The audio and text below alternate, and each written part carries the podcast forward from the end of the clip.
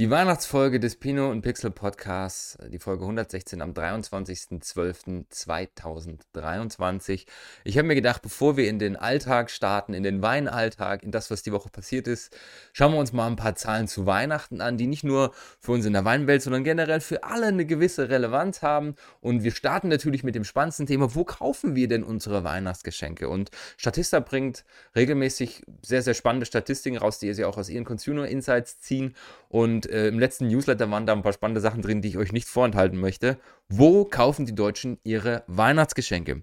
74%, Mehrfachnennung nötig, by the way, 74% kaufen sie online. Also E-Commerce, obwohl eine Rückläufigkeit zu erkennen ist, trotzdem immer noch drei Viertel, die durchaus Geschenke auch online kaufen. 41% gehen weiterhin in die Kaufhäuser dieser Welt. Über ein Drittel, 34% im stationären Fachgeschäft. Also das gilt für Fachhandel im Weinbereich und so weiter. Supermarkt, Discounter und Großmarkt, auch fast ein Drittel, 3, 32 Prozent kaufen dort die Weihnachtsgeschenke. Auf Weihnachtsmärkten kaufen 27 Prozent, also knapp über ein Viertel, ihre Geschenke. Und das finde ich ganz cool. Das ist zwar ein sehr saisonales Geschäft, aber es hat halt auch doch viel mit dieser Romantik, mit dieser Weihnachtszeit zu tun. Und da gibt es äh, auch sehr viel Handwerkliches. Kunsthandwerkermärkte sind auch sehr, sehr beliebt mit knapp 7%. Und immerhin auf Flohmärkten kaufen auch 9% ihre Weihnachtsgeschenke. Und da können natürlich auch Dinge reinspielen, die einfach gebraucht sind. Das muss ja nicht immer heißen, dass das alles antik ist. Und das ist auch eine Sache, gerade in der Wegwerfgesellschaft heutzutage schön zu erkennen, dass es wieder mehr offensichtlich um Selbstgemachtes und auch um gebrauchte Dinge geht, die man verschenken kann. Ähm, was nervt die Deutschen an Weihnachten? Gut, äh, Menschenmassen beim Einkaufen auf Weihnachtsmärkten, ja. Gefühlt, wenn man die Menschen fragt, was sie nervt, sind es meistens die, die auf den Weihnachtsmärkten stehen und sagen, die Menschenmassen auf Weihnachtsmärkten. Weihnachtsmärkte sind nun mal ein soziales Zentrum und manche gehen da auch sehr, sehr oft hin, sei es für den warmen Glühwein oder wirklich, um seine, ihre Geschenke zu finden. Und da ist natürlich gerade zur Weihnachtszeit ein bisschen mehr los. Viele haben gesagt, die dunkelste Zeit des Jahres, 28 Prozent, finden es nicht so cool, dass es an Weihnachten immer so dunkel ist.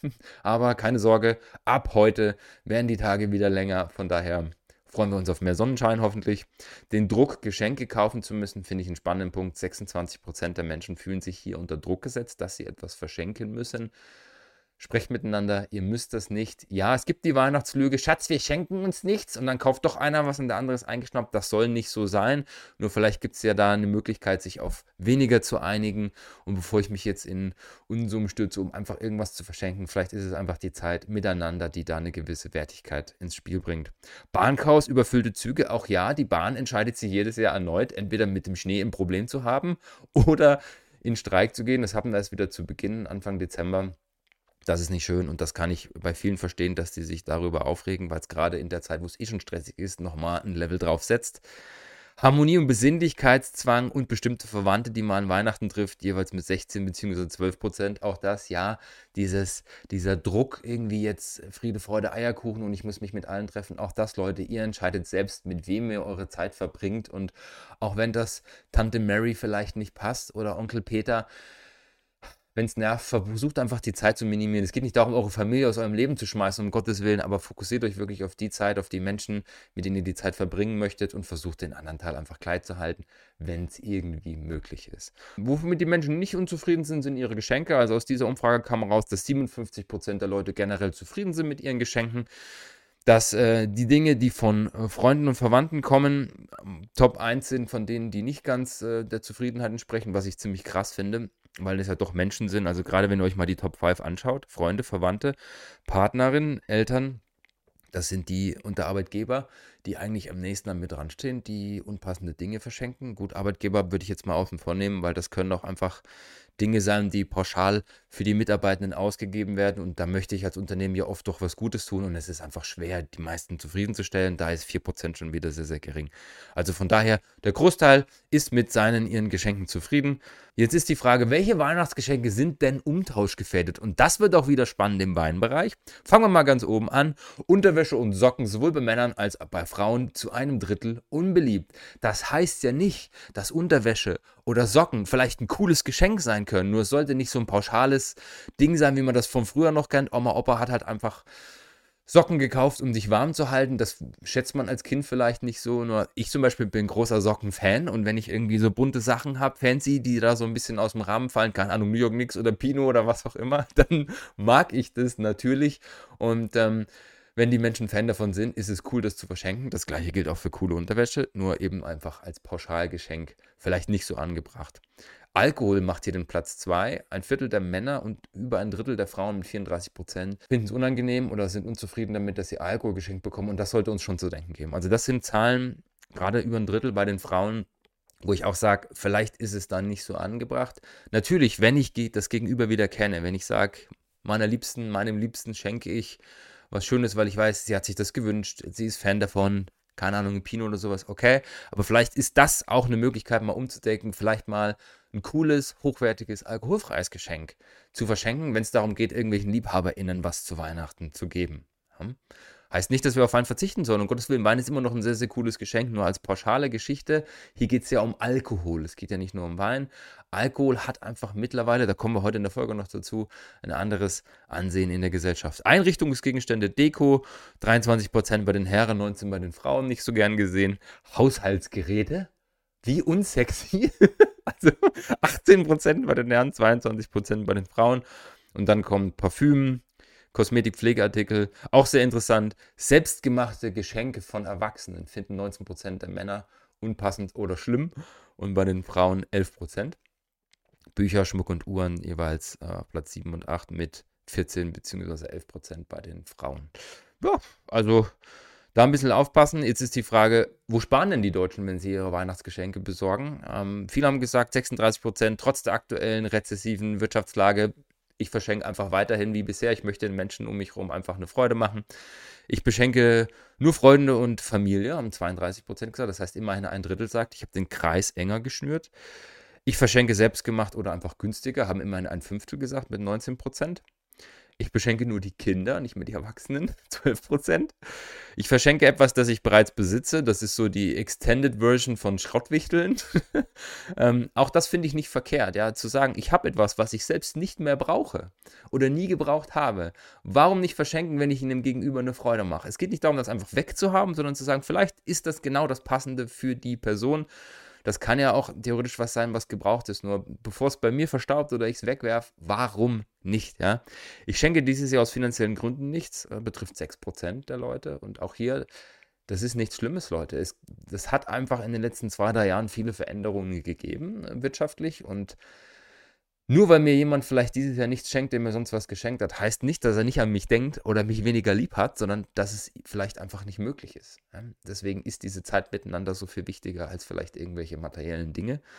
Und äh, das Erschreckendste ist eigentlich bei dieser Statistik auf dem äh, siebten Platz, auf dem letzten hier auf der Grafik, ich kaufe Geschenke auf Kredit. Also dann lieber einfach einen coolen Nachmittag zusammen, einen coolen Abend, statt einen Kredit aufzunehmen, um Geschenke weggeben zu müssen das ist es nicht wert, Leute. Also je älter ihr werdet, ihr werdet merken, das Wertvollste, was ihr im Leben habt, ist Zeit, Zeit miteinander. Und da sollte es nicht sein, dass Menschen auf Kredit Geschenke kaufen. Was ein sehr, sehr cooler Weg ist, der immer noch existent ist und brutal groß, finde ich total krass. Es gibt 650.000 Briefe jedes Jahr so ungefähr, die an den Weihnachtsmann oder das Christkind geschrieben ist. Und die Deutsche Post hat ja sieben Filialen in Deutschland, an die ich meine Weihnachtspost schicken kann. Und die beliebteste Filiale ist die Filiale Himmelpfort in Brandenburg, die allein in den Jahren 2018 bis 2021 1,2 Millionen Briefe gekriegt hat. Das macht fast die Hälfte aller Briefe in diesen vier Jahren aus. Und auch das ist ein schöner Weg, um seine Wünsche loszuwerden und vielleicht den einen oder anderen liebgemeinten Brief an den Weihnachtsmann oder das Christkind zu schreiben. Ich bin gespannt auf die Zahlen von diesem Jahr und ich glaube, es gibt mittlerweile auch eine digitale Version davon. Ah, das habe ich vergessen zu recherchieren. Genau, ich habe jetzt gerade mal nachgeschaut. Ich war mal der Meinung, man kann das auch digital machen, aber offensichtlich geht es darum, das analog zu tun. Und vermutlich wird das hauptsächlich von Kindern genutzt. Das ist natürlich schwer nachzuvollziehen, wenn man da nichts zurücktracken kann. Aber es wäre sehr interessant. Schön ist, die Adressen dieser sieben äh, Filialen sind Himmelpfort, Himmelstür, Engelskirchen, Himmelpforten, Himmelstadt, Nikolausdorf und St. Nikolaus. Je nachdem, an wen man schreiben möchte. Und das Christkind hat drei Filialen, der Weihnachtsmann und der Nikolaus haben jeweils zwei Filialen. Super süß. Also wenn ihr das möchtet, tut das herzlich gerne. Und jetzt starten wir rein in die Weihnachtsfolge am 23.12. Viel Spaß mit dem Weekly Update.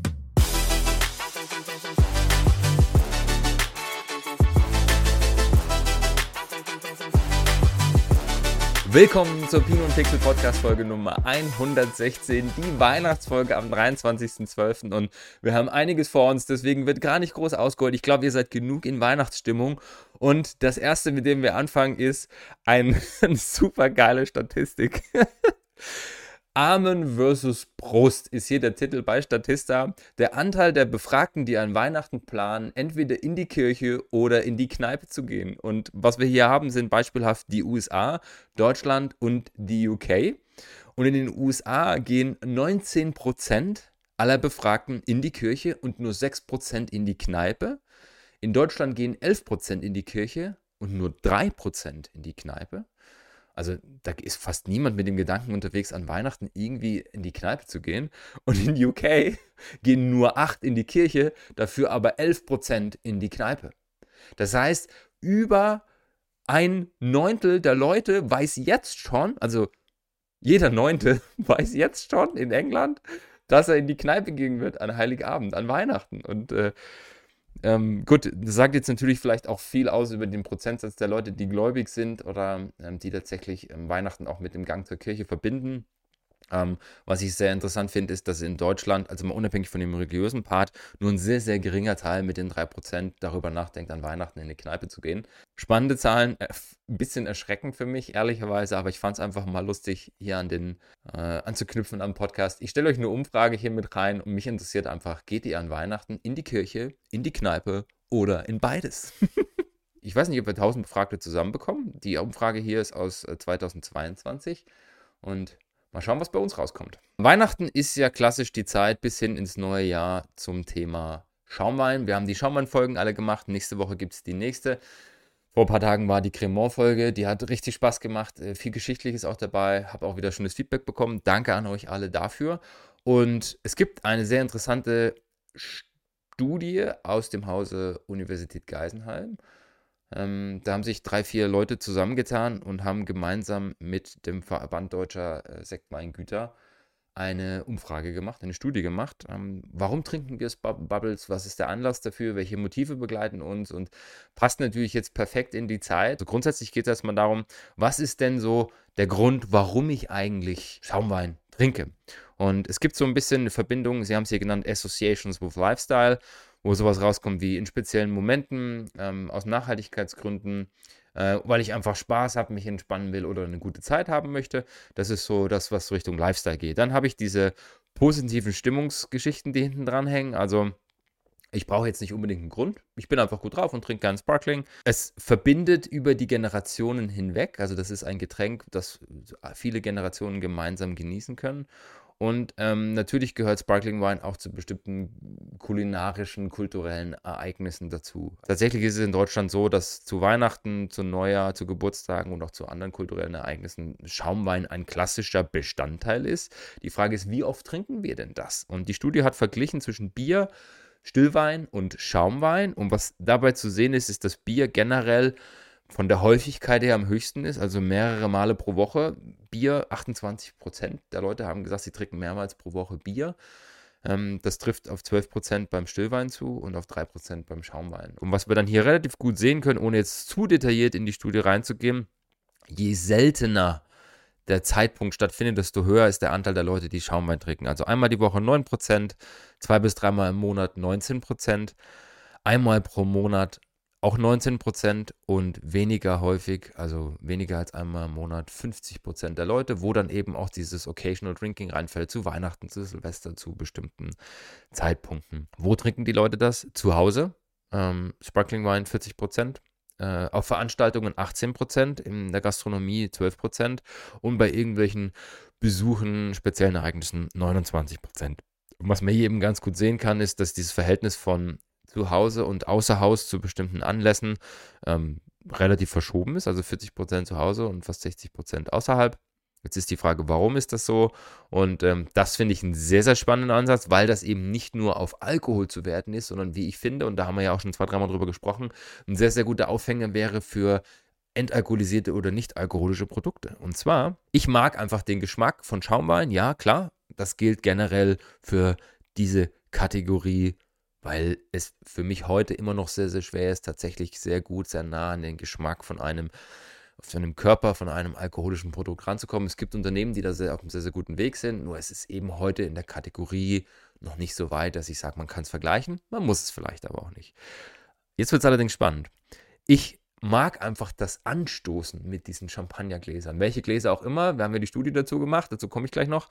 Ähm, 64% mögen einfach dieses Anstoßen, diesen Moment, wo ich mit Champagnergläsern anstoße. Und da wäre jetzt mal spannend gewesen, magst du es immer noch, wenn da kein Champagner drin ist, sondern Wasser? Hm, zumindest gefühlt geht dann die Prozentzahl stark nach unten. Und ich genieße es, ein Champagnerglas in meiner Hand zu halten. 54 Prozent einfach dieses Gefühl, dieses Glas. Und ich vermute, die meisten, wenn sie an Champagnergläser denken, denken an Flöten, die eigentlichen Champagnergläser, die man auch auf, Empfangs, auf Empfängen sieht. Das sind so wie schmale, leicht ähm, trapezförmig geformte Weißweingläser, die es schaffen, also die sind ein bisschen breiter oben, nicht so schmal wie Sektflöten, die schaffen es, dass sich die Aromen ein bisschen entfalten können im Glas und das dann nach oben wieder konzentrieren, aber das Glas oben ist nicht so eng gefasst wie eine Flöte, dass mir das CO2 in die Nase springt, sondern dass ich trotzdem die Chance habe, ein bisschen was davon zu riechen. Wir haben übrigens am Mittwoch, ich habe das ja angekündigt, dieses Schaumweintesting gemacht und da waren zwei spannende Aspekte dabei.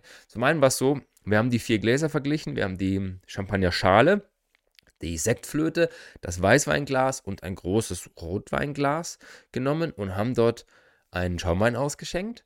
Und das Ergebnis war tatsächlich, dass das beste Glas, so im Mittelwert über alle, die da mitgemacht haben, das Weißweinglas war.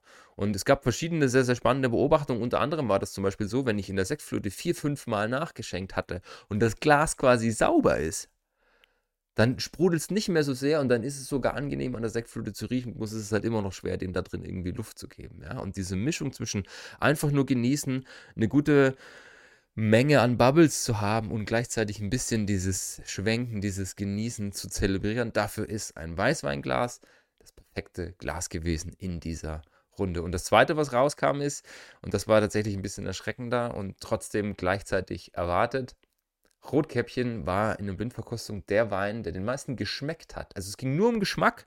Welches Produkt taugt euch hier am besten? Und ich habe sehr viele Leute in meiner Bubble, die sich immer wieder darüber aufregen, was das für billige Produkte sind wie die gemacht sind. Ja, natürlich. Und auch ich bin der größte Verfechter davon. Leute, trinkt mehr Qualität und versucht einfach ein bisschen von dem einfachen Zeug wegzukommen, wo auch einfach Massenware dahinter ist. Nur das ist ein langer Weg, der eben beschritten werden muss, indem ich mich rantaste an die guten Sachen. Fakt ist, dass die einfach gemachten Dinge ja deswegen die breite Masse erfüllen, weil sie günstig sind, weil sie oft mit Zucker versehen werden und es halt einfach schmeckt. Es ist einfach easy drinking. Und das verlieren wir sehr, sehr oft aus den Augen, wenn wir hochqualitative Weinbewertungen schreiben. Und ja, das ist alles super high class, bloß wir vergessen einfach, dass es einen sehr, sehr großen Teil der Gesellschaft gibt, der den Zugang gar nicht zu hoher Qualität hat, den wir ihnen einfach ermöglichen müssen.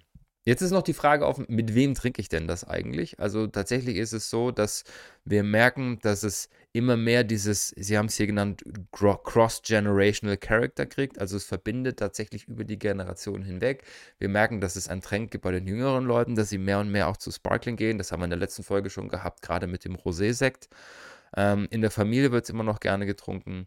Und äh, tatsächlich geht es aber mehr und mehr in die Richtung, dass ich es im Freundeskreis mit den Leuten einfach genießen möchte und mir in diesen speziellen Momenten einfach gemeinsam was gönne, relativ platt gesagt. Ja. Und zum Schluss an dieser Studie noch einen sehr, sehr interessanten Punkt. Ähm, sie haben gefragt, die Leute, was ist für dich moderater Weinkonsum? Und dann haben sie natürlich gefragt, wie viel trinkst du denn tatsächlich? Und was sehr, sehr interessant ist, 14% der Leute halten ein Glas für moderat 35% halten zwei Gläser moderat, für moderat. Das heißt, äh, Moderate Drinking, also bewusster Konsum, ist für 50% der Leute ein oder zwei Gläser Sekt, also 200 Milliliter. Und das finde ich von der Vorstellung her erstmal sehr, sehr gut, weil da spielt sich das ab. Auch nicht jeden Tag, nur für diesen Moment finde ich das okay. Drei Gläser sagen immerhin noch 31% und vier Gläser, also sprich 400 Milliliter, das ist mehr als eine halbe Flasche Schaumwein, ist für 16% immer noch Moderate Drinking. Und wenn ich noch die paar dazu packe, vier Gläser oder mehr sind über 20%. Das ist schon, ja, ähm, ich will nicht sagen eine erschreckende Zahl, aber die stimmt mich durchaus nachdenklich. Was dann aber interessant zu beobachten ist, ist, dass die Vorstellung, was ist moderat, mit der tatsächlichen Umsetzung, wie trinken sie denn, so ein bisschen auseinanderklafft, weil die, die tatsächlich nur ein Glas trinken, das sind äh, 24 Prozent, ähm, 42 Prozent trinken tatsächlich zwei Gläser das heißt, wir reden von 66 Prozent, also von zwei Drittel in Summe, die sich wirklich in diesem Moderate Drinking Bereich aufhalten. Nach unten hin, das kann ich gleich vorwegnehmen, es wird immer weniger. Also das ist sehr, sehr schön zu sehen dann. Hier ist noch ein bisschen Überzeugungsarbeit zu leisten, finde ich, bei den Leuten, dass man ihnen sagt, ähm, vier Gläser oder mehr, fällt das noch unter Moderate Drinking oder nicht? Wir haben es mal davon gehabt, es gab ja durchaus Werbekampagnen in den letzten 50 oder 60 Jahren. In Frankreich gab es die Bitte nicht mehr als eine Flasche am Tag trinken, sonst kommst du aus dem Moderate Drinking raus. Und in den USA gibt es ja durchaus auch Anpassungen, die jetzt sagen, vielleicht sind es doch nur noch ein oder zwei Gläser. Und auch in England gab es da ja den Aufschrei, jetzt wollen sie uns auch noch unser Bier wegnehmen und unseren Wein. Also ja, trinkt bewusst, liebe Leute und genießt zu Weihnachten ein gutes Gläschen und vielleicht nicht ganz so viel. Anknüpfen an diese Studie, äh, es gibt jedes Jahr eine Umfrage unter den Jugendlichen in den USA. Wie oft trinkt ihr Alkohol? Habt ihr schon mal Alkohol getrunken? Und aus dieser Studie kam raus, dass die meisten amerikanischen Teenager überhaupt noch keinen Alkohol getrunken haben und das wird jedes Jahr weniger. Das ist, finde ich, eine sehr, sehr schöne Geschichte. Sie haben 22.000 Jugendliche interviewt und da kam dann raus, dass von den Achtklässlern 78 Prozent noch nie Alkohol getrunken haben, von den Zehntklässlern 64 Prozent und von den Zwölftklässlern 47 Prozent. Also knapp die Hälfte bis zum Abi haben kein Alkohol getrunken, in den USA wohlgemerkt. Ich habe noch keine vergleichbare Studie für Deutschland gefunden. Sobald ich das habe oder für Österreich, bringe ich das gerne hier mit rein. Daran anknüpfend hat die Stanford University herausgefunden, dass es die Anzahl der Gespräche, die Eltern mit ihren Kindern führen, über 30 Prozent gestiegen sind in den letzten zehn Jahren und dass das gleichzeitig dazu passt, dass über 50 Prozent Verringerung im Alkoholkonsum stattgefunden hat im gleichen Zeitraum. Ja, und das passt sehr, sehr gut zusammen. Das kann eben darauf zurückzuführen sein, dass die Eltern einfach einen ganz anderen Draht zu den Kindern haben, dass mehr Offenheit da ist, dass mehr über Tabuthemen gesprochen wird. Und Alkohol ist nun mal so ein Ding. Und das wird natürlich noch positiv gestützt von den heutigen Entwicklungen mit mehr Gesundheit, Responsibility, Moderate Drinking und solche Sachen. Und ähm, das ist definitiv sehr, sehr schön zu sehen in der Gesellschaft. Vielleicht wird sich das ähm, in Studien auch zeigen in unseren Gefilden. Wie gesagt, wenn ich was finde, bringe ich das herzlich gerne mit. Was darauf so ein bisschen für mich widersprüchlich ist, aber ich wollte es tatsächlich genau in dieses Thema anknüpfen. Es gab eine, einen Artikel im Wine Spectator, How can the wine industry appeal more to younger uh, consumers?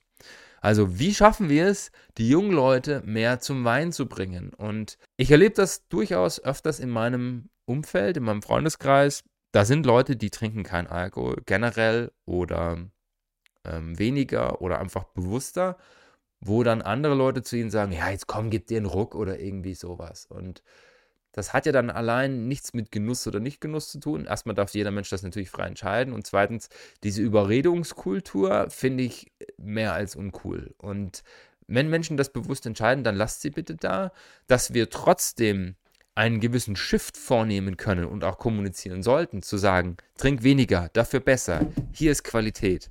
Um den Leuten auch zu vermitteln, wie schaffe ich es denn, dir Qualität zu vermitteln? Geh vielleicht weg von den Spirits, geh vielleicht weg von Produkten, die hm, nicht so hochwertig sind oder vielleicht auf deine Gesundheit einen negativen Einfluss haben, zu weinen, das ist total fein, um Gottes Willen. Bloß zu sagen, da sind jetzt Jugendliche und junge Erwachsene, die keinen Alkohol trinken, wie kriege ich die denn dazu? Das ist der falsche Ansatz. Hier geht es hoffentlich auch darum, ihnen zu sagen, statt, weiß ich nicht, 15 Bier zu bestellen im Club oder in meinem Restaurant dir irgendwelche Cocktails reinzufeuern, die auch noch einen hohen Zuckeranteil haben, wie wäre es denn mit einem guten Glas Wein? Und die Faktoren, die hier in dem Artikel drinstehen, das sind jetzt keine neuen Faktoren, aber sie sind durchaus spannend ähm, und auch vielleicht für den einen oder die anderen, die zuhören da draußen, für eine Anwendung auf dem Weingut vielleicht ganz sinnvoll. Also das Erste, was viele gesagt haben, ist, gerade junge Leute, logischerweise, die haben weniger Geld oder sind nicht bereit, so viel Geld auszugeben für Genuss, A, weil sie vielleicht noch nicht so nah dran sind und B,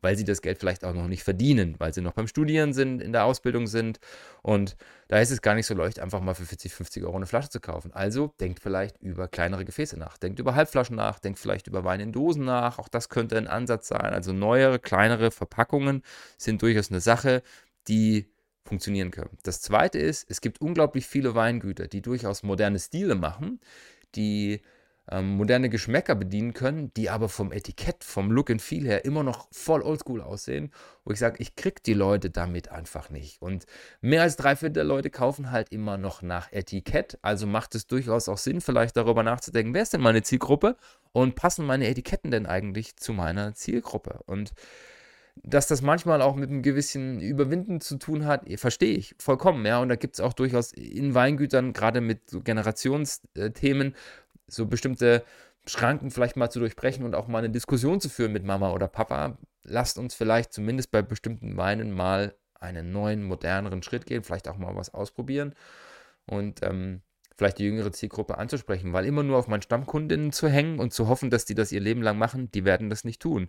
Die werden älter, die werden reifer, die dürfen gesundheitlich vielleicht nicht mehr trinken oder sie sterben einfach weg. Und dann macht es natürlich schon Sinn, wieder über eine jüngere Zielgruppe nachzudenken und ihnen dann mein Weingut nahezubringen. Und da kommen wir zum nächsten Punkt, Storytelling. Heute sind die Leute nicht mehr so, dass sie eine Markentreue haben bis in den Tod. Das gibt es nicht mehr. Die Leute fahren heute auf Events ab, auf Erlebnisse, auf Erfahrungen, auf gemeinsame soziale Events, die sie miteinander verbringen können, Dinge, Geschichten, die sie sich später erzählen können und Geschichten, die ihr ihnen erzählt. Also wenn du ein Weingut hast und überlegst, wie erreiche ich denn die Leute, erzähl ihnen die Story. Und da geht es nicht darum, ja, der Wein hat äh, im Weinberg das und das gemacht und ich habe ihn sieben Monate im Keller mit dem und dem behandelt und dann nach neun Monaten das Gefäß, das könnt ihr alles so mit ranpacken. Aber diese Geschichte, Familienbetrieb und in der Natur und ähm, dieses ein Stück weit vielleicht etwas romantisieren, ja, und das Produkt an sich, diese Handwerkskunst an die Menschheit zu bringen, da liegt eher der Schlüssel. Und dann vielleicht noch eine coole Sache dazu, keine Ahnung. Ja, und wir haben den Namen gewählt, weil das, die Katze ist immer da rumgehüpft, was auch immer. Also Storytelling ist key und das wird die nächsten Jahre noch sehr, sehr viel stärker werden, weil eben auch die modernen Marketingwerkzeuge andere sind. Social Media kostet nichts, jeder kann das tun und wenn ich das richtig gut mache, funktioniert das eben anders, als wenn ich einfach nur da bin oder gar nicht da bin oder die klassischen alten Kanäle benutze. Das ist definitiv eine Sache, über die wir nachdenken sollten. Wie spreche ich meine Zielgruppe an? Und Storytelling geht heute einfach in einer ganz anderen Skalierung über Social Media, als das noch vor 20, 30 Jahren mit anderen Medien ging. Aufklärungsarbeit steht da noch mit drin. Ja, das gehört so ein bisschen zum Storytelling. Das ist auch eine Sache, die wir generell übernehmen, die wir ja auch über diesen Podcast übernehmen wollen.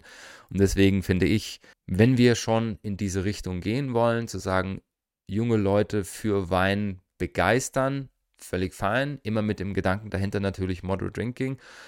Mein persönliches Statement dazu: Wein war schon immer snobby. Wir haben es geschafft, Wein über die Jahrhunderte auf ein Podest zu heben und es so aussehen zu lassen, als ob das nur möglich ist, wenn ich ein bestimmtes Wissen habe, wenn ich mich mit diesem Produkt beschäftige und ansonsten bin ich einfach der Dödel bei dem Event, wo es Wein gibt. Also, dass ich das Gefühl habe, ich muss Experte sein, um irgendwie dieses Produkt genießen zu können. Und das ist Käse. Das ist absoluter Käse. Natürlich, mit, je, das ist mit allen Produkten so. Mit, wenn ich mich mehr und mehr damit beschäftige, bin ich begeistert, da gehe tiefer rein, leiste mir vielleicht auch mal was, gehe vielleicht auch nach oben im Preislevel oder im Qualitätslevel.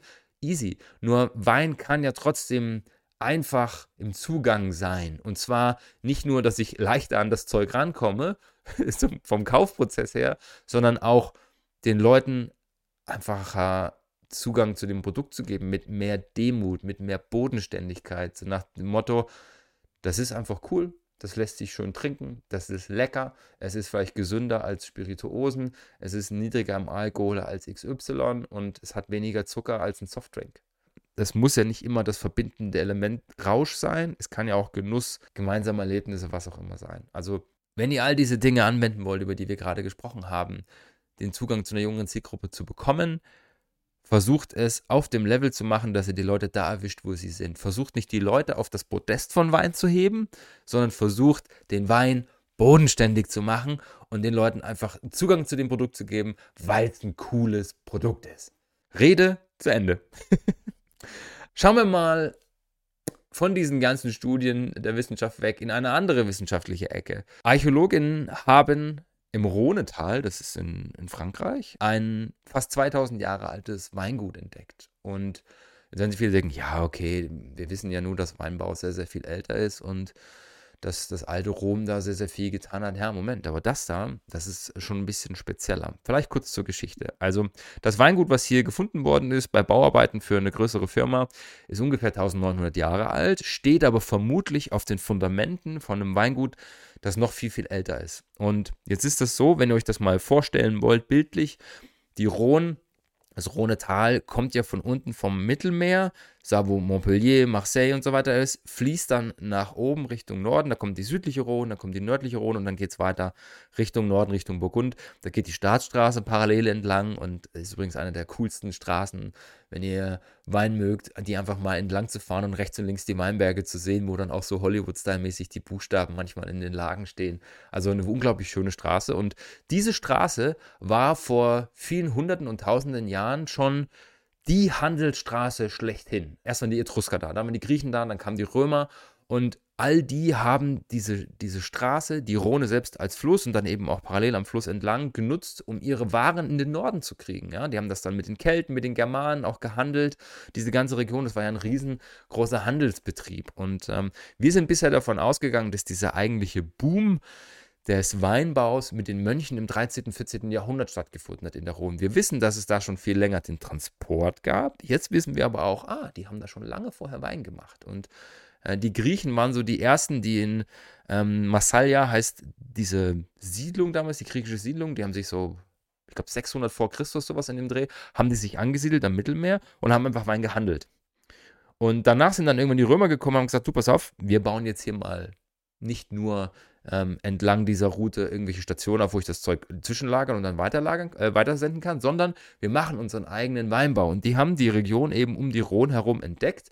Und hier sind Amphoren gefunden worden, hier sind Tongefäße gefunden worden. Das war sicherlich ein äh, Betrieb, nennen wir es mal Betrieb, der damals noch mehr gemacht hat als nur Wein. Allerdings gibt es definitiv hier auch den Nachweis, dass da Wein und wahrscheinlich auch Öl, Olivenöle und solche Sachen produziert und gehandelt worden sind. Also finde ich eine coole Geschichte, um einfach zu zeigen, dass Wein gerade kulturell schon immer eine gewisse Verankerung hatte und dass eben auch sehr, sehr früh in der Geschichte die Regionen, die heute nicht nur prestigeträchtig sind, sondern auch bekannt für Qualität, dass viele andere Völker vorher schon erkannt haben, wo die Qualität sitzt. Und dass sich das mit dem Klimawandel jetzt natürlich verändert, ja, auch das stimmt. Und das Rhonetal hat bestimmte Herausforderungen, aber eben doch auch durch die, die Anordnung, die sie haben, durch diese steilen Hänge, was auch fürs Burgund zutrifft, ähm, haben die eben Vor- und Nachteile, je nachdem, wie die Lage ausgerichtet ist mit dem Klima. Und manche Lagen haben jetzt schon ein echtes Problem. Manche Lagen sind jetzt gerade in ihrer Hochphase, weil sie genau durch den Klimawandel profitieren und jetzt reif werden, obwohl sie es früher vielleicht nicht geworden sind. Und dann gibt es vielleicht noch ein, zwei Jagen, die noch ein paar Jährchen Zeit haben. Und trotzdem wird es da sicherlich in Zukunft auch ein Umdenken geben müssen, was Pflanzung, Rebsorten und Weinstilistik angeht. Das ist so ein Punkt, den habe ich vorhin vergessen bei diesem Zugang zu den jungen Leuten. Ich war ja in Serbien und auch in Kroatien dieses Jahr zwei, drei, vier Mal und habe da auch mit Leuten gesprochen, wie die ihre Weine an die Leute bringen. Und wenn ich da sehe, dass immer noch der Gedanke vorherrscht, ja, die meisten Leute in meinem Land, die trinken nun mal Rotwein mit 14, 15, 16 Alkohol. Okay, das ist halt klassisch traditionelle Weinstilistik dort aus dieser Region. Nur ich darf mir nicht die Hoffnung machen, dass ich als vielleicht junger Betrieb, der einen klassischen Ausbaustil hat, den die Familie seit 150 Jahren betreibt, irgendwo im westlichen Europa an die jungen, Leute rankomme oder in UK oder in den USA oder was auch immer. Weil da nun mal einfach der Trend hin zu weniger Alkohol, zu leichteren Wein oder vielleicht sogar zu alkoholfreiem Wein ist. Ich habe dort einfach mal ein paar Leute gefragt, what do you think of non-alcoholic wines? Die haben mich angeguckt, als ob ich vom Mars komme. Ja, bist du bescheuert? Da muss doch Alkohol drin sein. also, wenn das so ist, okay, klassisch, dann bleibt in dem Markt, nur dann wird es auch schwer, jüngere Zielgruppen zu avisieren, zu erreichen und da mal Wein unterzubringen. Und auch da wird es in Regionen wie Kroatien und Serbien ein Umdenken geben und geben müssen, um eben an die Jüngeren ranzukommen. Gehen wir mal von der Geschichte in die Neuzeit und gehen mal so ein bisschen durch die wesentlichen Ereignisse der Weinbranche in dieser Woche. Und eine Sache, die ich am Anfang sehr, sehr begrüßt habe, die jetzt schon wieder revidiert wird, was ich ein bisschen schade finde, ist, wir haben ja darüber gesprochen, dass Schaumwein ab sofort oben ohne möglich ist. Es gibt dieses EU-Dekret und in dem EU-Dekret ist festgehalten worden, ich darf meine Schaumweinflaschen zukünftig nicht nur mit der Kapsel verschließen, die ja klassisch nun mal den ganzen Käfig und den Korken schützt davor, dass das manipuliert wird oder was auch immer. Ich kann auch andere äquivalente Schutzmaßnahmen ergreifen, die den gleichen Zweck erfüllen. Also ich könnte zum Beispiel einfach Papier nehmen, ich könnte da so eine kleine Banderole drüber machen, dass eben dieser äh, dieser Punkt, wo ich den Käfig aufdrehen kann, vielleicht irgendwie geschützt ist. Ich verstehe immer noch nicht, warum es das braucht, aber zumindest das war so die Regelung seitens der EU. Jetzt hat die Champagne gesagt, nee, das wollen wir nicht. In der Champagne gehört das dazu und das ist für uns wichtig und äh, im Marketing und in der Wiedererkennung ist das der Beweis, dass das ein Champagner ist, dass das hochwertig ist und dass das seit Jahrhunderten Tradition für uns hat. Das Ding ist ja vor knapp 200 Jahren mal eingeführt worden, aus bekannten Gründen. Und heute ist es so, dass die Champagne überlegt, das offiziell quasi in das Lastenheft, also in die Appellationsregelungen der Champagner eintragen zu lassen. Nein, das muss unbedingt eine Kapsel sein. Und Mal abgesehen davon, dass ich das ziemlich stupide finde und sehr, sehr rückschrittlich, insbesondere wenn ich daran denke, was Champagner doch für eine Strahlwirkung weltweit hat, warum muss ich dem das denn vorschreiben, dass da eine Kapsel drauf ist? Das darf doch jeder Betrieb selbst machen. Ich finde nicht, dass das jemandem was wegnimmt oder so. Wenn die Leute das machen wollen, sollen sie es von mir aus tun. Ja, nur einfach den Riegel vorzuschieben und zu sagen, moderner zu werden, umweltfreundlicher zu werden, einen gewissen nachhaltigeren Gedankenansatz zu fahren, einfach zu verschließen, indem ich sage, ich schreibe es ins Appellationsgesetz, finde ich einfach nicht in Ordnung. Punkt. Und äh, er ist dann natürlich darauf angesprochen worden, ja, was gibt es denn da jetzt, ähm, also warum, warum macht ihr das? Geht um Marketing, klar. Und wir schreiben ja auch rein, dass es statt Aluminiumkapseln auch Papier oder Kunststoff sein kann. Als ob es das irgendwie besser macht. Eine Sache, die für die Optik da drauf ist, wo manche Betriebe sagen, es gab ja gerade dieses eine Weingut in der Champagne, die gesagt haben, ich mache das nicht fliegen dann aber aus der Appellation raus. Ähm, das kann also dazu führen, dass immer mehr Betriebe dann sagen werden, okay, vielleicht komme ich aus der Region, ich darf es aber nicht mehr als Aussee Champagne verkaufen, ist mir egal, aber ich habe keinen Bock da Plastik drauf zu packen.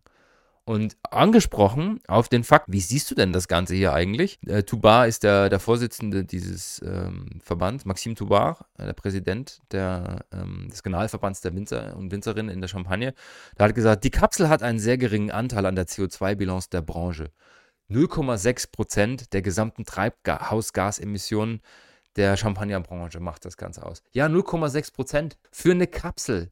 Ja, also dieses Schein, Schein, Schicki und auch wie gesagt, wenn jemand das machen darf, okay, ich reg mich viel zu sehr auf, es tut mir leid, aber ich finde das einfach so stupide in der heutigen Zeit, dass man sowas verpflichtend vorschreibt. Wenn es doch Menschen gibt, die sagen, ich mag es einfach nicht machen. Und das ist mit sehr viel Ego, glaube ich, getrieben, mit sehr, sehr viel Stolz und sowas, statt zu sagen, okay, es gibt diese Regelung, du kannst gerne Papier nehmen, du kannst eine Banderole nehmen, das ist doch völlig okay. Warum musst du das einschränken? Also verstehe ich nicht, tut mir leid. Ähm, ich habe viel Verständnis für viele Dinge, aber bei sowas ist es in dem Fall bei mir einfach äh, da. Und ähm, es gibt ja gleichzeitig große Chancen für Verbesserungen, zum Beispiel durch Alternativen aus Papier. Ja, aber da kann ich auch eine Banderole nehmen. Da muss ich nicht gleich wieder ein halbes A4-Blatt drumrum wickeln, nur damit meine Flasche da oben abgedeckt ist. Für die, die es nicht wissen, eingeführt ist diese Kapsel worden, weil man früher nach dem Degorgieren, nach dem Entfernen der Hefe, die Flaschen einfach nicht aufgefüllt hat. Und damit man nicht sehen kann, wie viel da fehlt, hat man diese ewig langen Kapseln drüber. Und das hat sich jetzt über 200 Jahre etabliert. Und dieses haben wir schon immer so gemacht, wollen wir beibehalten ist für mich gerade in der heutigen Zeit der falsche Ansatz. Gehen wir nach England. Ich hatte ja schon so ein bisschen berichtet, als ich selbst in England war. England hat äh, eine Miracle Harvest, ist es hier genannt im Drinks-Business. Also die haben eine absolute Rekordlese hingelegt. Und das Wort Rekord wird sehr inflationär benutzt. Trotzdem, Leute, lasst es euch auf der Zunge zergehen. Die haben 4000 Hektar und aus diesen 4000 Hektar haben sie letztes Jahr 13 Millionen Flaschen gemacht. Dieses Jahr mit ja, gut, vielleicht haben sie wieder 5% Wachstum, das ist noch nicht ganz klar, aber sie haben auf jeden Fall dieses Jahr 22 Millionen Flaschen. Das sind über 45% Steigerung in einem einzigen Jahr mit einer Rebfläche, die minimal gewachsen ist. Warum ist das so? Also sie hatten unglaublich gute Wetterbedingungen. Das kam dazu, es gab zwar am Anfang so ein bisschen Bedenken, aber sie hatten einfach das, was es geschafft hat, große, gesunde Trauben zu produzieren, dass eben auch die, die Reben, die vielleicht jetzt noch mehr im Saft stehen, auch einfach mehr Energie haben und mehr produzieren können. Und äh, in Summe 20 Millionen Flaschen oder 22 Millionen waren es dann am Ende. Das ist so die Prognose. Ähm, fast 50 Prozent Vorjahrwachstum. Das ist unglaublich. Ich habe bei ein paar Betrieben gesehen, gerade so im größeren oder auch eher im kommerziellen Bereich, wie die lesen und was die lesen. Und fairerweise da hat es mich nicht gewundert, weil da wird fast alles vom Stock gelesen. Da ist auch bei vielen Betrieben noch nicht angekommen. Ich, ich sage keine Namen, es gab einfach ein paar, die ich gesehen habe, die was von Traumselektion und so nicht kennen. Da wird halt viel kommerziell gemacht, da wird viel mit Enzymen gearbeitet, mit Schwefel gearbeitet, um einfach auch nicht ganz so sauberes Lesegut ins Weingut zu holen. Und ich habe auch Stöcke gesehen, an denen 40 bis 50 Trauben hingen. Und der normale Stock produziert wenn er normal wächst, so um die 30, 35 Trauben. Und je nachdem, wie viel Qualität, Anspruch und ähm, Konzentration ich an meinen Trauben haben möchte, schneide ich die halt vielleicht runter oder trimm generell den Weinstock auf die Menge, dass ich sage, so vielleicht zwischen 10 und 15 Trauben. Da kommt so eine Flasche pro Rebstock raus. Mit, sagen wir mal, 20 Trauben kann man nicht pauschalisieren, aber so ungefähr fürs Gefühl, da kommen zwei Flaschen raus. Jetzt könnt ihr mal rechnen, bei 50 Trauben pro Stock, und das waren keine kleinen, das waren solche Oschis, der Stock ist in die Knie gegangen, den ich da teilweise gesehen habe. Da kommen halt vier bis fünf Flaschen raus aus so einem Stock. Ja, also die haben fast überall im Durchschnitt die 10.000 Kilo Grenze geknackt auf einen Hektar. Und da kommt eben sehr, sehr viel Wein raus. Und ich sag mal, wenn ich im Einstiegsbereich unterwegs bin, wenn ich ähm, vielleicht auch Tankware mache, was es in England weniger gibt, wenn ich Einstiegsschaumwein mache, wo ich auch viel mit der Hefe dann über die Lagerzeit noch machen kann. Verstehe ich das? Im Qualitätsbereich ist das definitiv kein Ansatz und wenn das so weitergeht, könnte das durchaus eine Herausforderung werden. Also ich mag das jetzt nicht zu sehr werten. Ich freue mich für England, dass die so eine große Lese gefahren haben. Ich finde die Zahlen einfach sehr, sehr also mich regt das zum Nachdenken an, wie ich mit einer Rebfläche, die kaum wächst, 50% mehr Trauben kriege. Also ich lasse das einfach mal so stehen. Ich bin auf jeden Fall gespannt, was wir nächstes Jahr und übernächstes Jahr verkosten werden, gerade aus dem Jahrgang 23 und ob es da vielleicht spürbare Veränderungen in Qualität im Vergleich zur Quantität gibt. Ein sehr schöner Schritt in Richtung nachhaltigerem, umweltbewussterem Weinbau passiert gerade in Napa Valley. In Napa Valley gibt es eine, eine Firma, die heißt Napa Green und die setzt sich dafür ein, so viele wie möglich Weingüter aus Napa Valley zu finden, die dort Mitglied werden und sich committen auf die Statuten von Napa Green. Was steckt da dahinter? Die wollen, dass man in so eine Richtung, also es ist keine Öko-Bio-Zertifizierung, sondern es geht eher darum, so ein bisschen in die nachhaltige Richtung zu denken. Das heißt, ich verzichte auf jeden Fall auf Herbizide und allem voran ist das große böse Glyphosat.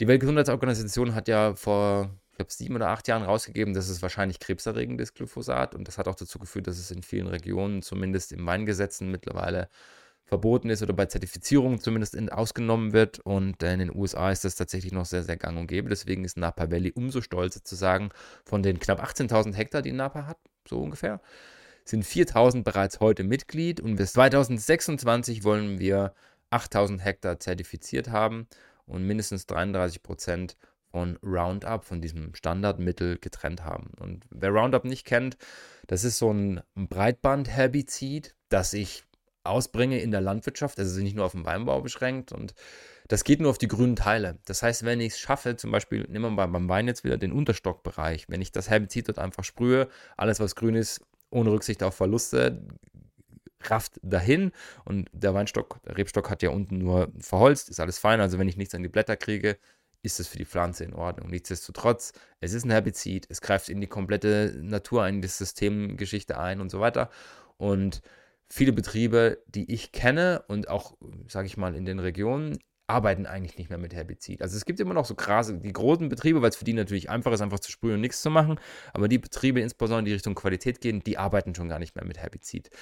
Auch Pestizide sind seltener geworden. Fungizide, also wo es hauptsächlich darum geht, Mehltau und sowas zu bekämpfen, ist immer noch ein Thema.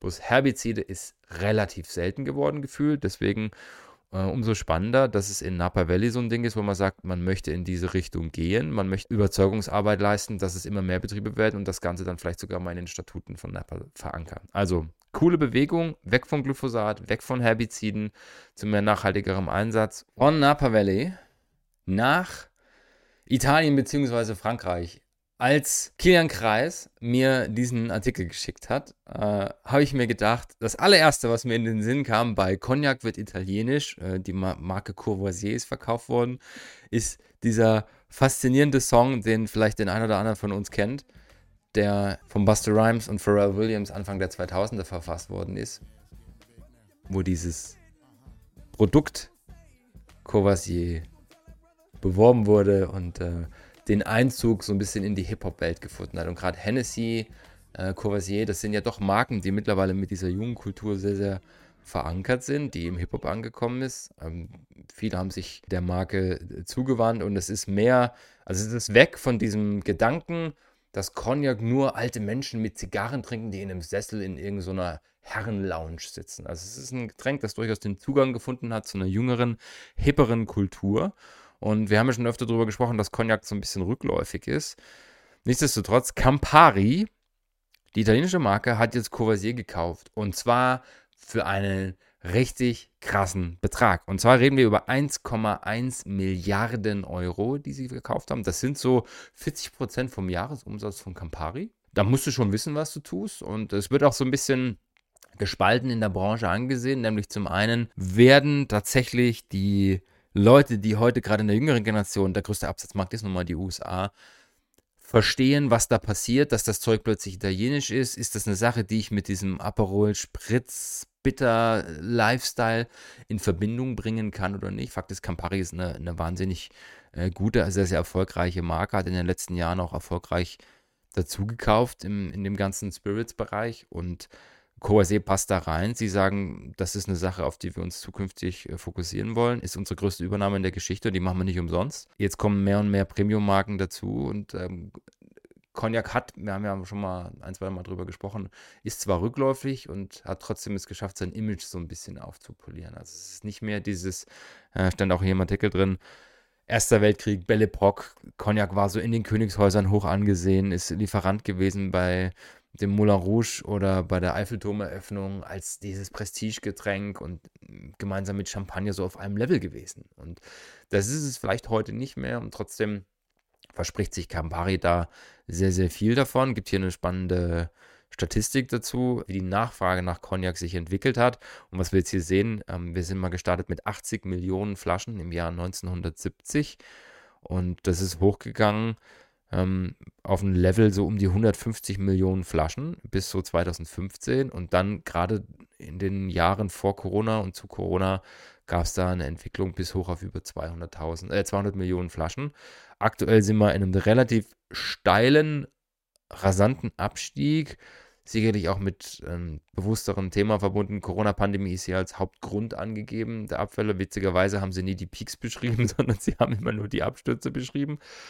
Ähm, das ist hier aus der äh, die Quelle von der ähm, internationalen Büro der Vereinigung von Cognac. Campari sagt jetzt, ist uns egal, wir bleiben da dran, wir wollen das drin haben, wir versprechen uns davon sehr, sehr viel, ähm, klinken das bei uns mit ein. Und vielleicht schaffen sie es ja gerade mit diesem Image, Cognac wieder hip zu machen. Ich, ich finde, dass Campari es geschafft hat, in den letzten Jahren sehr, sehr gut den Zugang zu einer jüngeren Generation zu finden und es zu schaffen, dass Produkte, die vermeintlich outdated waren, also denken wir mal an einen Bitter, ja. Ich würde jetzt bei einem Bitter generell, bei einem Amaro nicht unbedingt dran denken, dass das die jungen Leute cool und fancy finden, aber wenn ich mir jetzt denke, ja, dann nennen wir es halt Aperol und machen einen Spritz draus und das ist eines der erfolgreichsten Getränke, das, die es gibt am Markt. Und da ist sicherlich auch Campari ein großer Treiber davon. Und vielleicht schaffen sie jetzt auch mit einem Courvoisier Spritz den Einzug in die Welt zu halten. Falls ihr das tut, bitte, ich habe es zuerst im Podcast gesagt, ähm, Provisionenzahlung gerne an podcast.pinopixel.com. Vielen Dank. True Crime äh, hält weiterhin Einzug in diesen Podcast. Ich sehe schon wieder vor mir, wie die liebe Isabel jetzt vor dem Podcast sitzt und denkt, ja, wieder eine Story. Nein, es sind zwei. Es sind tatsächlich zwei. Und zwar zum einen ist es so, es gab, darüber haben wir kurz berichtet, letztes Jahr und Anfang dieses Jahres ist das häufig in der Presse gewesen, einer der größten Ponzi Schemes, ich weiß gar nicht, wie sagt man das auf Deutsch, äh, Ponzi-Strukturen in der Geschichte. Also wer das nicht kennt, das Ponzi-Scheme, wir nennen das, glaube ich, Schneeballsystem, in einer gewissen abwertenden Variante. Der nicht Erfinder, aber vielleicht derjenige, der es weltberühmt gemacht hat, ist ein Italiener namens Ponzi, der 1920 eben versucht hat, aus den USA heraus mit Geld, das er sich von anderen Leuten geliehen hat, ähm, zu vermitteln, ich investiere das in einen bestimmten Wirtschaftszweig, dafür kriegt ihr sehr, sehr hohe Renditen. Und wenn ihr das Geld wollt, kriegt ihr es einfach wieder zurück. Was er aber gemacht hat, ist gar nichts, sondern das Prinzip beruht darauf, ich hole mir von bestimmten Menschen Geld, äh, lege das für mich an, arbeite einfach selber für mich mit dem Geld. Und wenn es einen Bruchteil davon wiederhaben will, zahle ich es aus, mit dem Geld, das mir andere geben. Und dieses Prinzip funktioniert so lange, wenn mehr Menschen investieren, weil sie an das System glauben, als Leute, die, die ihre Kohle rausholen wollen. Und Ponzi ist dann aufgeflogen, also um die Weltwirtschaftskrise herum, logischerweise damals, als die Leute nämlich ihr Geld wieder haben wollten und festgestellt haben, der hat das Geld gar nicht, sondern der hat uns da über die Ohren gehauen. Und das gab es in der Geschichte sehr, sehr häufig. Wie gesagt, dieser Ponzi ist namensgebend dafür. Und das gab es auch in Bordeaux. Da gab es eine Firma, die hieß Bordeaux Sellers. Und die ist ins Rennen gegangen, in die Kommunikation hat gesagt, also hier gibt es wohlhabende Menschen, die viel Wein haben, die gerne noch mehr Wein kaufen möchten, das aber nicht können, wegen Liquiditätsengpässen. Und dann haben die Investoren gesucht, Firmen und auch Privatpersonen, die Geld investieren in Bordeaux Sellers, die diesen Leuten quasi dann Kredite geben, diesen reichen Investoren Liquidität geben, damit die sich Wein kaufen können. Und deren Wein ist als Sicherheit bei Bordeaux Sellers, falls die Investoren ihre Kohle zurückhaben wollen. Das Problem war, das hat es alles nie gegeben, sondern die haben einfach Geld von Investoren eingesammelt und haben mit dem Geld aber dann selber gewirtschaftet. Es gab aber keinen Wein, den die jemals gekauft haben. Das war ein Volumen von 100 Millionen Dollar. Die sind dann irgendwann aufgeflogen und jetzt sitzen sie vor Gericht und ähm, nach und nach tragen sie die alle zusammen. Als erstes war es der CFO, jetzt haben sie den zweiten aufgegriffen und äh, der wird dann ausgeliefert an die USA, wo das Ganze verhandelt wird, in New York. Und die werden jetzt vor Gericht landen, werden sich dafür rechtfertigen müssen und wir werden sehen, was da rauskommt, aber wahrscheinlich sind es so 20 bis 25 Jahre, die sie da durchaus erwarten können. Und es ist, glaube ich, gar nicht so leicht, so ein System zu erkennen. Ähm, es ist natürlich auch viel mit Vertrauen verbunden und wir sehen auch häufig solche Geschichten, Gerade in Social Media ist das eine Sache, die sich sowas, wo sich sowas sehr, sehr schnell verbreitet. Also hinterfragt bitte solche Modelle zwei, drei, vier Mal, wenn ihr sowas seht, bevor ihr auf sowas reinfallt. Das Gute ist auch in diesem Fall wieder kein Sensationstourismus, sondern es fällt auf, die Leute kommen nach draußen. Sicherlich haben dann schon sehr, sehr viele Menschen gelitten, aber sowas wird auf Dauer nicht funktionieren. Ein zweites Thema, das äh, trauriger ist und äh, äh, ich will gar nicht sagen, es ist, nee, es ist nicht mehr erschreckend, sorry. Äh, es gibt wieder mal einen Fall in Frankreich, aus der Region Aude. Jetzt macht es bei dem einen oder anderen vielleicht kling, kling. Das ist die Region, die, trans die dafür protestiert hat, ihren Wein verkaufen zu dürfen, statt das billige Zeug aus Spanien zu holen. Und siehe da, es gibt einen Betrieb, einen Herren, der um die 60 Jahre jung ist, Winzer und Negociant ist und äh, Wein gemacht hat. Der hat aber keinen französischen Wein dafür genommen, sondern spanischen. Hat ihn aber unter IGPO verkauft, unter der Appellation. Und das ist jetzt aufgeflogen. Er ist jetzt vor Gericht und tatsächlich ist der Typ freigesprochen worden, weil er sagt, ja, ich war alleine, ich war alt, ich habe den Überblick verloren und äh, ja, ich habe da wohl steuerlich was falsch gemacht, einfach beim Deklarieren, so nach dem Motto, ich habe bewusst immer den Wein aus Spanien gemacht und verkaufen wollen, aber ich habe es einfach durcheinander gebracht, falsch gelabelt, mein Fehler. Und jetzt muss er eben nachzahlen, Strafen zahlen, aber er ist eben davon gekommen, glimpflich mit Geldstrafen, er muss nicht ins Gefängnis. Und das finde ich, puh. Und das ist ja jetzt nicht der erste Fall. Wir haben auch vor ein oder zwei Jahren in Bordeaux so zwei, drei Geschichten gehört, wo viel, viel günstiger Wein einfach aus, gerade aus Spanien gekommen ist, ist dann vermischt worden mit den Weinen vor Ort, gepanscht und dann einfach in größeren Mengen verkauft. Und das passiert in der Geschichte sehr, sehr häufig. Äh, der Wein, mit dem ich tatsächlich zu meiner Bordeaux-Liebe gefunden habe, war von einem Negociant oder von Negociants namens Cruz Fils et Frères. Und die sind 1978 auch wegen Weinpanscherei verknackt worden. Den Zeitungsartikel glaube ich heute noch. Und äh, das ist leider immer wieder eine Sache, die auftauchen wird. Wir haben vor kurzem über diese chemischen Analysen vom Wein gesprochen, wo ich sehr, sehr gut den biologischen, geografischen Fußabdruck von Wein nachvollziehen kann und dann entsprechend sogar einem Weingut zuordnen. Und vielleicht ist das sogar eine Sache, die zukünftig nicht nur bei qualitativ hochwertigen Produkten, sondern auch bei, ich sag mal, Prozessqualität, bei Firmen, die sehr, sehr viel produzieren von einem Wein oder von bestimmten Weinen, einfach stichprobenartig angewendet werden kann, um da eine gewisse vorbeugende Sache sicherstellen zu können. Also ähm, wieder mal eine Sache, die die Weinwelt erschüttert. Das macht es nicht wirklich besser. Und wenn ich jetzt sehe, dass das gerade auf niedrigem Level passiert, wir reden hier von einem Reingewinn für den Herren von 420.000 Euro, die er damit verdient hat. Im Endeffekt hat er knapp 100.000 Euro jetzt abführen müssen, wenn ich es grob zusammengerechnet hat. Also er musste 55.000 an den Zoll zurückzahlen. Ähm, er hat Geldstrafen gekriegt von 25 bzw. 50 und dann gibt es nochmal Schadensersatz. Also ja, vielleicht ist er damit 100, 150.000 rausgekommen, aber er hat 420.000 mit der Nummer verdient. Ja, im Zweifel für den Angeklagten, das klingt mir irgendwie so ein bisschen strange. Aber gut, äh, wir haben es mit aufgenommen. Ich will auf jeden Fall auch immer wieder über solche Sachen sprechen. Und jetzt kommen wir in meine Lieblingsecke, in die Celeb Corner. Ähm, hier zwei schöne Dinge und die auch gewisse Marketingrelevanz haben und die auch so ein bisschen gegen diese Grunddenke geht. Celebrities nehmen ihr Gesicht, stellen das irgendwo hin für eine Marke und sagen, okay, ich mache jetzt Werbung dafür, ich bin jetzt das Testimonial äh, und das war's. Also, Valerie Bottas. Valtteri Bottas ist ja Formel 1-Fahrer, hat bereits mit jungen Jahren zum Wein gefunden als Produkt, hat erzählt, er war damals auf der Tour mit der Formel 1 und es gab einen Fahrer, der regelmäßig die Weingüter in der Region besucht hat, wenn irgendwo ein Rennen war. Und da hat er einfach mitbekommen, wie cool das ist, wie spannend es ist, hat sich in den Wein reingefuchst und macht jetzt seinen eigenen Wein zusammen mit einem Produzenten aus McLaren Vale aus Australien. Und der macht den Wein wirklich selbst. Also klar, kann auch sicherlich im Interview ein bisschen was am Marketing sein, nur er hat die Quittierung gemacht, er kennt sich mit Wein sehr, sehr gut aus. Wenn man den so ein bisschen reden hört hier und da über Wein, merkt man auch, okay, er ist jetzt nicht der, der Unwissendste und was halt sehr, sehr cool ist, das ist eine begrenzte Menge. Also der Typ ist ja durchaus recht bekannt, aber es fühlt sich so ein bisschen mehr so an, als ob er das für sich tut, als ob er da Bock drauf hat. Ich mache meinen Wein und ich mache halt 5000 Flaschen. Also wir reden nicht von einer großen Menge, das ist ein qualitativ hochwertiger äh, Shiraz, der da dahinter hängt, oder Syrah heißt er in, in, Zentraleuropa, in Australien wird er als Shiraz verkauft.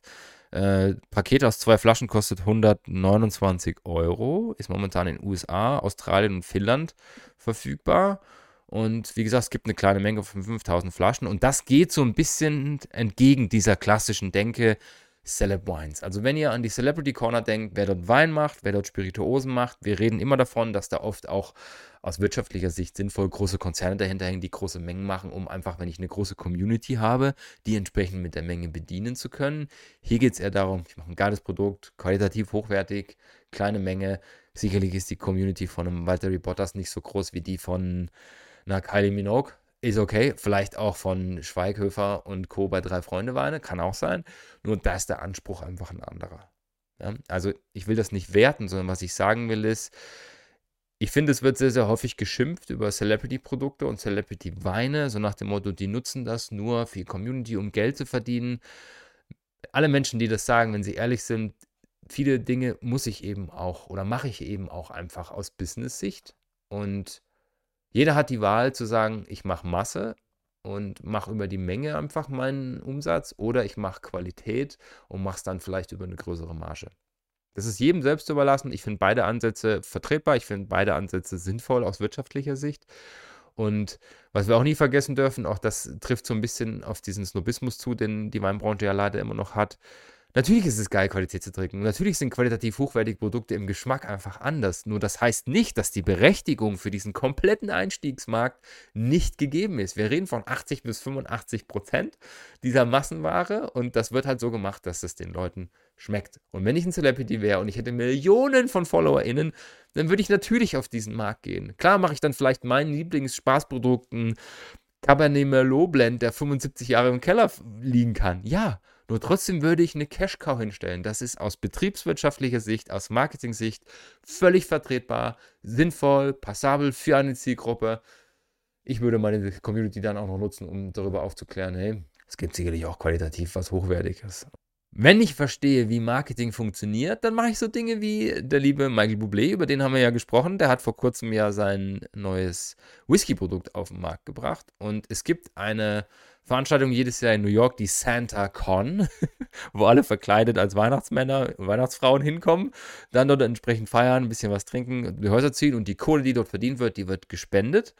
Und Michael Bublé ist dort aufgetaucht und hat hinter der Bar seinen Whisky ausgeschenkt. Finde ich marketingmäßig sensationell. Auf dem Foto, finde ich, sieht das so ein bisschen aus wie Justin Timberlake, den wir hier sehen. Also er steht grinsend hinter der Bar, die Leute auf der anderen Seite der Bar feiern, haben ihre Weihnachtskostüme an finden es total cool, dass Michael hinter der Theke steht und das ausschenkt. Und Leute, das ist einfach der Coup. Jetzt sind wir wieder beim ganzen Thema Storytelling, bei der Nahbarkeit, bei dem Anfassen. Natürlich, wenn ich Fan bin von Bublé, probiere ich vielleicht mal den Whisky. Aber wenn der Dude in der Bar steht, der benutzt das für sich als Social Media, das ist für mich cool für Social Media. Das hat eine gewisse Reichweite, eine Sichtbarkeit, die Möglichkeit, einfach Zugang zu dieser Persönlichkeit zu kriegen. Geiler Coup Super gemacht. Wenn ihr die Chance habt, sowas zu tun, macht es selbst. Er hat dann auch alles noch gespendet. Auch das hat nochmal einen coolen positiven Effekt. Klar. Für die Marke super, für ihn super, für die Leute super, für alle super. Ich möchte diese Folge gerne abschließen mit einer Hommage an Weihnachten aus der Celebrity Corner jetzt raus. Ja, mir geht es jetzt nur noch um Weihnachten. Ich habe hier noch eine Statistik für euch. Was ist uns an Weihnachten am wichtigsten. Und wir haben am Anfang der Folge darüber gesprochen, wo wir Geschenke kaufen, wie wir Geschenke kaufen und so weiter. Und ihr werdet überrascht sein, was in dieser Statistik steht. 65% aller Befragten sagen, ich möchte Zeit mit meiner Familie und mit Freunden verbringen. Ich finde das sehr, sehr schön, dass über zwei Drittel das genannt haben. Mehrfachnennung ist auch hier möglich. Das Weihnachtsessen ist wichtig. Geschenke verschenken ist wichtig für, für 53 Prozent der Leute. Also wenn ihr euch nur mal diese oberen drei Dinge anschaut. Zeit verbringen, Weihnachtsessen, Geschenke verschenken. Da geht es darum, für den anderen da zu sein und mit den anderen, mit den Menschen, die uns so am Herzen liegen, Zeit zu verbringen. Und ich finde, das ist der Gedanke von Weihnachten. Das ist am Anfang immer mit Stress verbunden und so weiter. Und ja, vielleicht haltet ihr es auch nicht eine Woche bei eurer Familie aus, aber denkt doch einfach dran, ein paar Tage mit euren Liebsten zu Hause fokussiert, legt die verdammten Handys beiseite, wenn ihr bei eurer Familie seid. Wozu braucht ihr dieses Telefon? Fokussiert euch mal darauf, diese Zeit effizient, effektiv zu nutzen. Das Wertvollste, was wir haben, ist Zeit. Und wenn ihr dann mal schaut, was weiter nach unten kommt, Weihnachtsgebäck ist den Leuten wichtig, 47%, Weihnachtsmärkte 47%, Dekoration 46%, Weihnachtslieder 36%. Und auf Platz 10 dieser Statistik, ganz unten, da kommt sicherlich noch mehr, steht mit einem Drittel Geschenke bekommen. Also auch ein Drittel natürlich der Menschen freut sich, selber Geschenke zu bekommen. Fokussiert euch auf eure Liebsten, habt ein wundervolles Weihnachtsfest, genießt die Zeit, wir hören uns am 27. Dezember wieder mit der nächsten Schaumweinfolge, die auf Silvester hingeht. Und wir werden über die großen Champagner dieser Welt reden und vielleicht noch über ein, zwei andere Tröpfchen. In diesem Sinne, alles Liebe, bis nächste Woche. Ciao, ciao.